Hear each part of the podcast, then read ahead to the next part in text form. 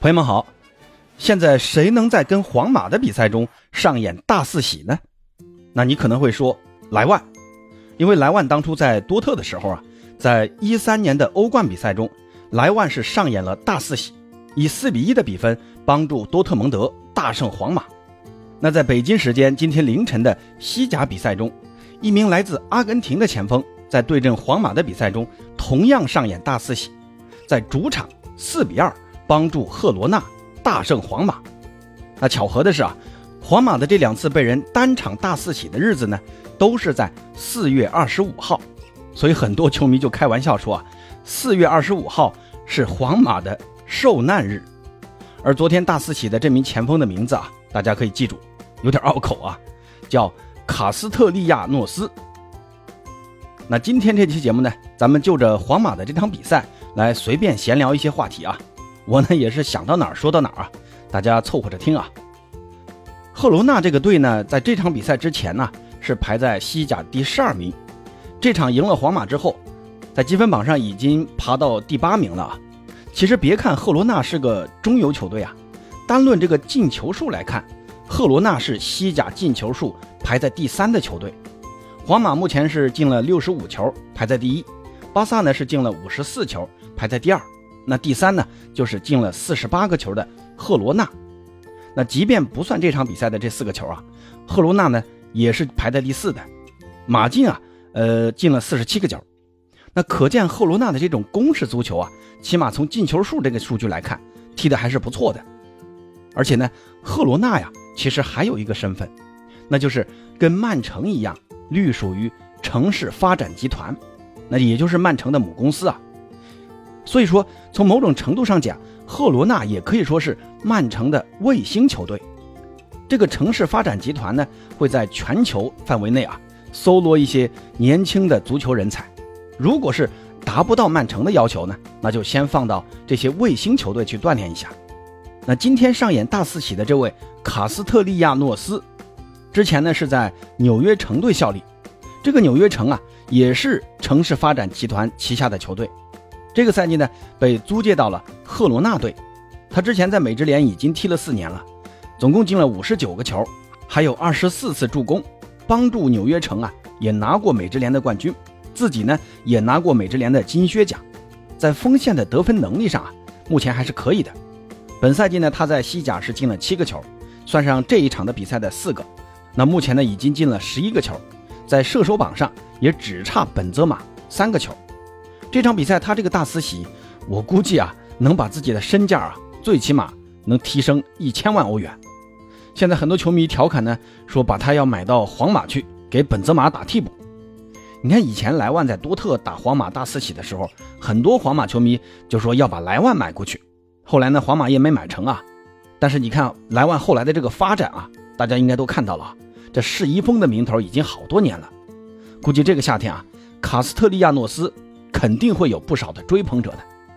其实咱们再回过头看看赫罗纳打皇马的这场比赛啊，皇马呢还是一个正常的四三三阵型。由于本泽马、阿拉巴、库尔图瓦都有伤啊，上不了。但换上来的除了替补门将卢宁可能跟主力之间有点差距以外，其他两个换上来的，一个是吕迪格，一个呢是罗德里戈，都不差啊。但皇马在这场比赛中确实出现了很大的防守问题。很多人说皇马是要放弃联赛，全力备战欧冠。那这个说法呢，我只认可一半啊。你就算要放弃联赛，那也不至于一场比赛要丢四个球吧？米利唐这个点多次出现漏洞，那这个你可以说米利唐的比赛态度不好，也可以说为了欧冠，皇马球员在踢这种养生球。但是啊，你不能排除对手的战术更有针对性。这次赫罗纳。派出的是一个四幺四幺的阵型，那这种阵型其实跟曼城现在主打的这个三二四幺的阵型啊是很类似的。你看斯通斯其实在防守的时候还是会回到中卫位置的，那也是一个变相的四幺四幺。那我们再看看赫罗纳的这几个进球啊，第一个球呢是下底后回传再起高球禁区头球抢点破门，这个呢是在运动战中利用皇马禁区高点不足打进的。那第二个球呢，是后场过顶长传找中锋，可能这个球呢，米利唐判断有点失误啊，同时有点大意，而且呢，守门员卢宁啊，当时没有及时出击，但是卡斯特利亚诺斯的这个速度还有这个身体对抗，都能够应付米利唐的防守，最后呢，也算是单刀打进的啊。那第三个球呢，是利用皇马边路防守球员这个速度偏慢的一个弱点，当时的科托是利用速度生吃纳乔之后下底传中，然后卡斯特利亚诺斯在门前抓住机会破门的。这个丢球，我认为还是跟防守球员防守漏人有关啊。纳乔防不住科托的下底，让他把球给传出来了。而两个中卫呢是看球不看人，让卡斯特利亚诺斯在禁区抓住机会。而第四个丢球呢是赫罗纳的这个四十五度斜吊禁区，让中锋头球破门。米利唐当时在他边上啊，甚至都没起跳。所以呢，咱们抛开皇马防守球员的这个比赛态度这个问题啊不说。只看赫罗纳的这些进攻方式啊，一个边路进攻球员利用速度下底传中，二呢四十五度斜吊禁区让高中锋头球轰炸，那第三个呢就是后场长传找中锋再利用速度摆脱后卫打进的。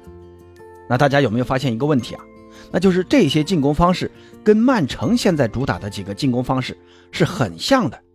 曼城的这两个边路，左边格拉利什，那右边逼席或者说福登。都是那种很能突破的球员，不管是下底倒三角，还是禁区前沿四十五度斜吊，他们两个的这种传中技术啊，比赫罗纳的这些球员只强不弱。另外就是哈兰德是一个身体更高、更快、更强壮的中锋，很适合那种后场过顶长传找前锋的进攻战术。所以呢，我大胆的猜测一下，皇马和曼城的这场欧冠半决赛的比赛啊，曼城很有可能。会学习赫罗纳击败皇马的这场比赛的战术，那就是多利用皇马两个边路的防守速度偏慢的这个弱点，多发挥格拉利什、逼袭福登的这个突破能力。另一个呢，就是攻防转换的时候多利用后场长传，不管是丁丁的直塞，或者说罗德里啊，还有金多安的这种后场长传，要尽量发挥哈兰德的这个身体优势、速度优势。那不过呢，八哥这么说不是说曼城就一定能赢，而是要看到啊，皇马在欧冠或者在联赛中是截然不同的两支球队啊，这个不能随便的说皇马在欧冠中还会这么踢啊。那再说了，米利唐首回合是要停赛的，那这场比赛皇马的几个丢球呢，都跟米利唐是有不小的关系的啊。那到时候米利唐上不了，估计还是阿拉巴来搭档吕迪格防守中路的，这两个家伙都很不好惹的。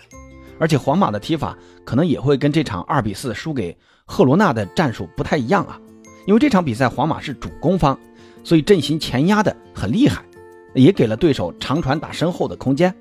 如果是打曼城，皇马可能还是会让出控球权，那这个身后的空间呢，就不见得能给曼城留多少。而一旦陷入阵地战，可能更多的呢，还是会在边路突破，多做做文章的。而且曼城现在还是主打一个三中卫的阵型，那这个阵型中谁来限制维尼修斯呢？当然了，这个沃克啊，其实也可以打这个右中卫，他是能边能中的。沃克此前也防守过维尼修斯，效果呢还是很好的。那之前很多朋友问我，这两支球队中看好谁晋级决赛？我说实话啊，呃，我在评论区之前也在评论区里面说过，我更看好曼城。这个不是说我是巴萨球迷就不希望皇马晋级啊，而是八哥觉得曼城现在这个踢法太稳了。你看，经历过拜仁这两场比赛，曼城呢都是控球的劣势方，但反而啊，曼城的进攻更有威胁。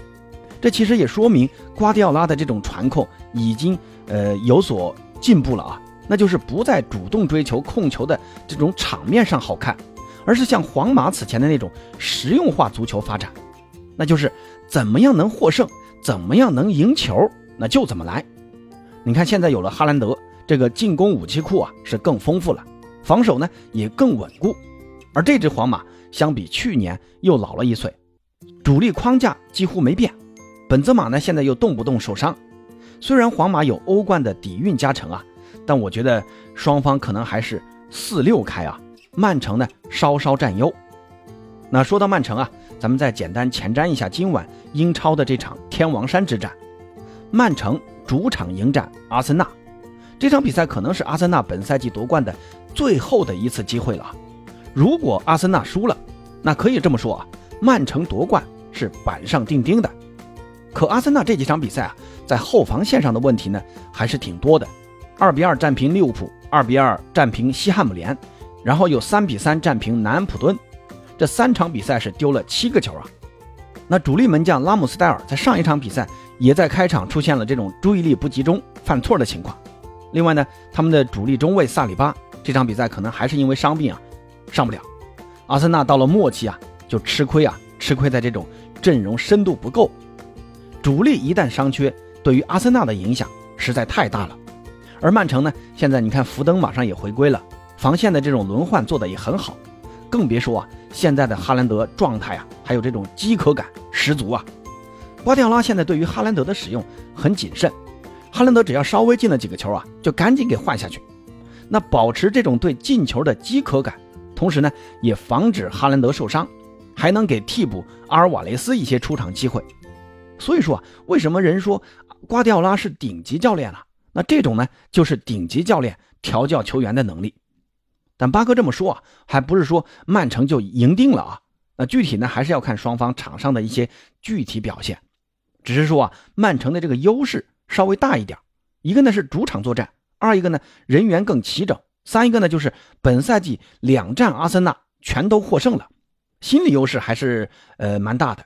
另外就是曼城啊。其实并不怕对手的这种传控式踢法的，首回合打阿森纳，曼城的控球率啊只有阿森纳的一半，最后呢还是三比一赢的，所以呢八哥觉得曼城的赢面还是更大的。上周末呢曼城还晋级到足总杯的决赛，决赛对手啊是同城死敌曼联。